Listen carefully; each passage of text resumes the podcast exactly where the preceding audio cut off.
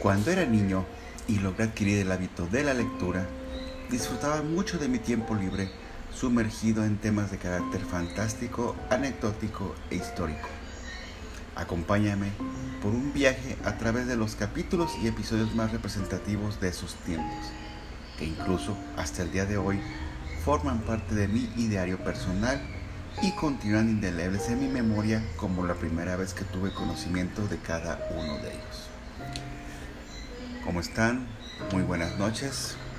Sean todos bienvenidos a este su podcast Planeta Crepuscular. En esta ocasión les traigo a ustedes un otro episodio extra dedicado a, leyendas eh, de la época, eh, de épocas pasadas, de la época colonial de, de este país que es México.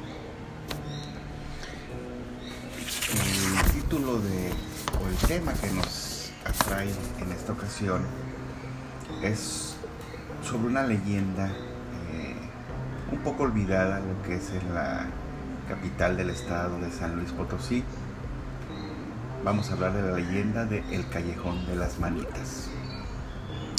Primero escuchemos que cuenta la leyenda que era el año de 1780 cuando llegó la ciudad de San Luis Potosí un sacerdote que atraído por el benigno clima y por la hospitalidad de la gente decidió quedarse a vivir allí.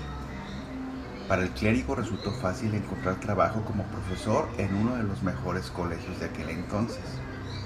Un día después de regresar de uno de sus viajes de peregrinaje por los pueblos vecinos, fue cruelmente asesinado por los dos mozos que lo acompañaban. Al regresar a su casa, el sacerdote fatigado por la jornada decidió irse a descansar temprano mientras los mozos se encargaban de los caballos y las mulas. Según la versión de ellos, terminaron sus labores y salieron para sus casas, pero como ya era muy tarde decidieron regresar y al llegar de nuevo a casa del sacerdote se encontraron con el terrible escenario del padre asesinado y todo ensangrentado. Luego de intensos interrogatorios por parte de las autoridades a los dos incriminados, estos confesaron su crimen e indicaron el lugar donde habían ocultado el dinero que habían robado al sacerdote y el arma con la que lo habían asesinado. Pero ellos aseguraban que no había sido el robo el móvil del crimen, sino vengarse por el maltrato que les daba el sacerdote. Aún así, fueron sentenciados a muerte y una vez ejecutados se les cortaron las manos a los cuerpos para que fueran exhibidas como escarmiento para el resto de la población. Las manos de los criminales se colgaron en el muro exterior de la sombría casa del callejón solitario y triste donde vivía el sacerdote asesinado. Desde entonces se le llamó el callejón de las manitas. Cuando la gente tenía que pasar por este callejón, comenzaba a rezar y no cesaba de hacerlo hasta que salía de él. Aún después de retirar las manos del callejón, con cierta frecuencia, de manera sobrenatural, éstas volvían a aparecer y a pesar que con el paso del tiempo todo el entorno fue transformado, se dice que en ocasiones se pueden ver las manos flotando en el aire y un sacerdote que desaparece pasando por la calle donde quedaba el callejón de las manitas. Bueno, esto es lo que pueden encontrar en algunas publicaciones en la red, en algunos libros escritos ya digitalizados de esta, en lo referente a esta leyenda. Pero andando un poco más en el tema, en, un artículo, les voy a dejar después el enlace en el capítulo para que puedan, si quieren, leerlo ustedes. Eh, donde sacan a colación una, un libro titulado Miscelánea Potosina del historiador Manuel Muro, eh, cabiendo mencionar que hay una copia digitalizada de este libro que se publicó originalmente en 1903, eh, que se encuentra albergada en el Fondo Bibliográfico de la Universidad de Nuevo León, aquí también en, en México. Como su nombre lo indica, el texto contiene lo mismo biografías de personajes famosos de la entidad de San Luis Potosí, eh, también artículos con datos históricos de algunos inmuebles y sucesos de la vida cotidiana de la capital, eh, todos investigados con el rigor que demanda la labor de un historiador. Eh, ya una vez ubicado la fuente, eh, como ya había comentado en la red, hay diferentes versiones de la denominada leyenda del Callejón de las Manitas. Pero Manuel Muro tomó como fuente para su relato el documento eh, y Ejecución de justicia en las personas de Manuel Salas y Cruz Castañeda, asesinos del padre don Antonio Gómez González, redactado por José María Quesada, oficial mayor. Datos adicionales los narra el historiador en primera persona como testigo presencial de los hechos, que se calcula que en esa época debió tener aproximadamente 12 años de, edad. Entonces ya ahondando a fuentes más, este, más tangibles de carácter histórico, menciona, vamos a empezar, el crimen. Todo em, comenzó con un asesinato cometido la noche del 13 de enero de 1851 en una casa ubicada a un lado del entonces Hospital Militar, hoy Museo Federico Silva. El escenario del crimen se encontraba en los límites de la ciudad, en una zona desierta y oscura, y en la cual, por una razón nunca aclarada, se encontraba hospedado el sacerdote Antonio Gómez González, catedrático de latín en el Colegio Guadalupano Josefino, hoy eh, edificio central de lo que es de la universidad este, correspondiente a, ese estado. El religioso estaba acompañado por Manuel Salas, de 18 años de edad, y Cruz Castañeda, de 17, quienes eran sus sirvientes. Los tres habían salido de la ciudad en noviembre del año anterior, rumbo a San Miguel de Allende, en el estado de Guanajuato. Pero luego de unos meses viajaron a Tierra Nueva, ya en el estado de San Luis Potosí, lugar en donde el catedrático y sacerdote recibió una considerable cantidad de dinero que en ese tiempo se calcula que eran 100 pesos en oro. La casa a la que llegaron se encontraba en el callejón llamado entonces de la Alfalfa, en el barrio con el mismo nombre. El día de los hechos, cerca de las 9 de la noche, llegó Manuel Salas al hospital para solicitar ayuda, ya que, según dijo, había encontrado a su amo herido en medio de la sala de la casa que ocupaban. Salieron en su auxilio soldados y serenos quienes, en efecto, encontraron al sacerdote tirado en medio de un charco de sangre. Identificada la víctima, llegó al lugar el alcalde segundo constitucional de la ciudad. El cuerpo, el cuerpo perdón, inerte tenía un golpe en la mejilla derecha y nada más y nada menos que 13 puñaladas, tres de las cuales eran mortales. Cinco heridas las había recibido por la espalda y lo habían atravesado de lado a lado. Como acaba de esperar, al final de cuentas, en una ciudad pequeña en ese entonces, se realizó una investigación veloz. La noticia del crimen corrió por la entonces reducida ciudad en cuestión de horas y debido a la relevancia del personaje implicado, además de la hazaña con la que se había cometido, la investigación quedó a cargo del juez primero de letras, quien ordenó la detención de los jóvenes sirvientes, así como de Pedro Herrera y su esposa Juana Mendoza, quienes eran los encargados de la casa donde ocurrió la fatalidad.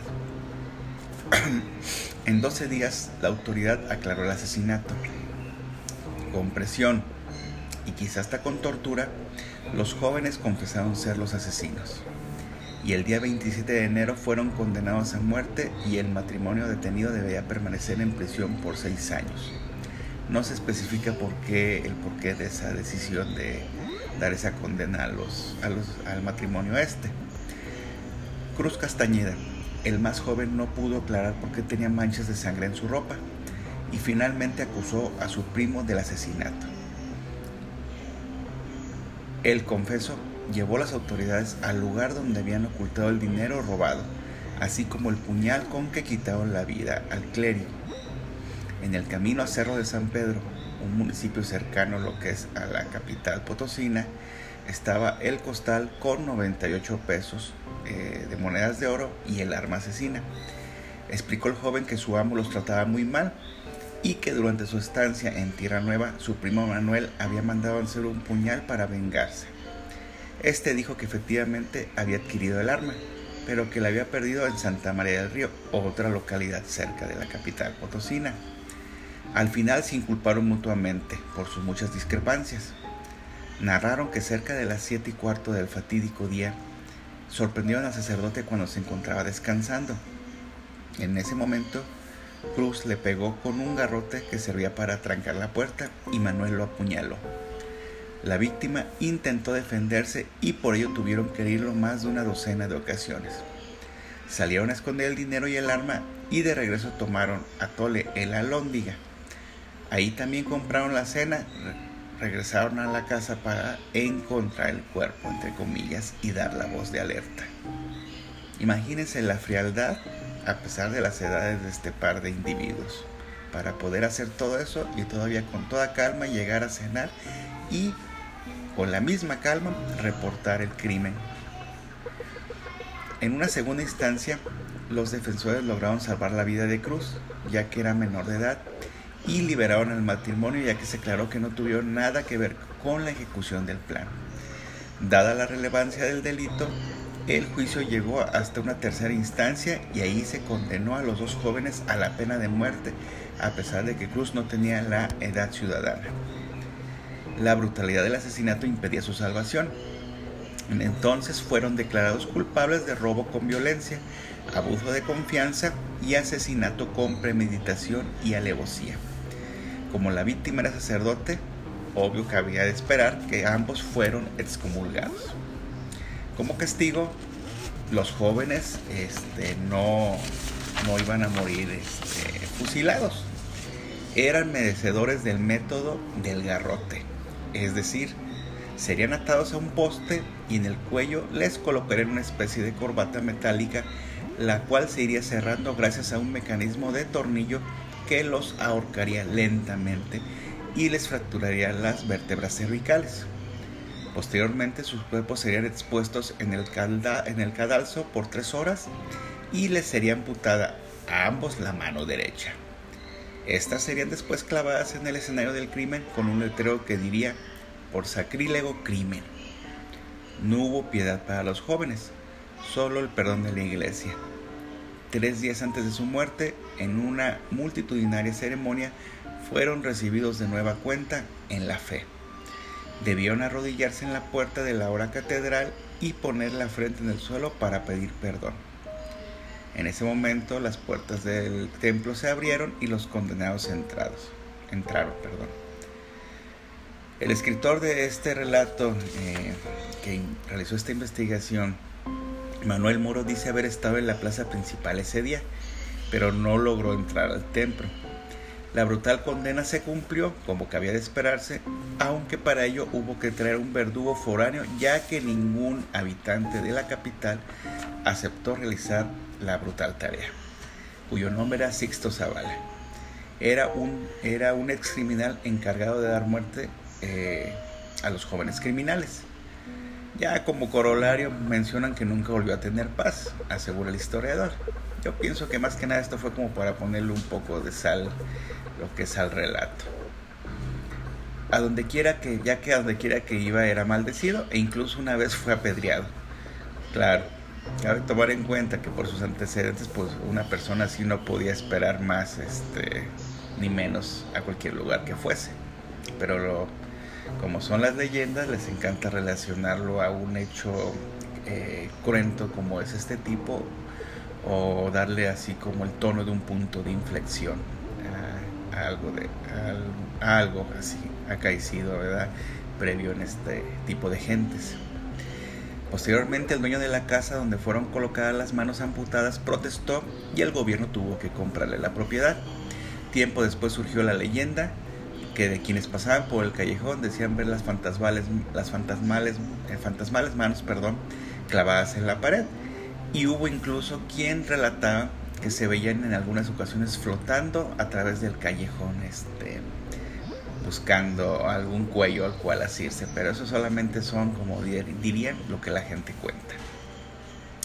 Entonces, como les dije, el texto original de este artículo eh, se publicó por la agencia Cuadratín. Eh, la dirección la voy a incluir en la descripción del, del capítulo. Entonces, una vez dicho esto, eh, la única conclusión que sacamos es que cada zona, cada región del país, del planeta, tiene sus mitos, sus leyendas locales, muchas de las cuales, como todo, se pueden basar en hechos reales. Saquen sus conclusiones, investiguen más, la gama y la paleta de leyendas que existen tan solo en este país es interminable. No quisiera pensar, no estoy empapado de las costumbres, leyendas y mitos de otros países de este mundo, pero los invito a que cuando tengan oportunidad se adentren en, este tipo de, de publicaciones. Acuérdense que no pase ni un solo día sin que aporten algo a ustedes y a la gente que los rodea. Cuídense mucho, carpe diem, que sigamos todos bien. Nos escuchamos en el próximo capítulo de este su podcast Planeta Crepuscular. Cuídense. Bye bye.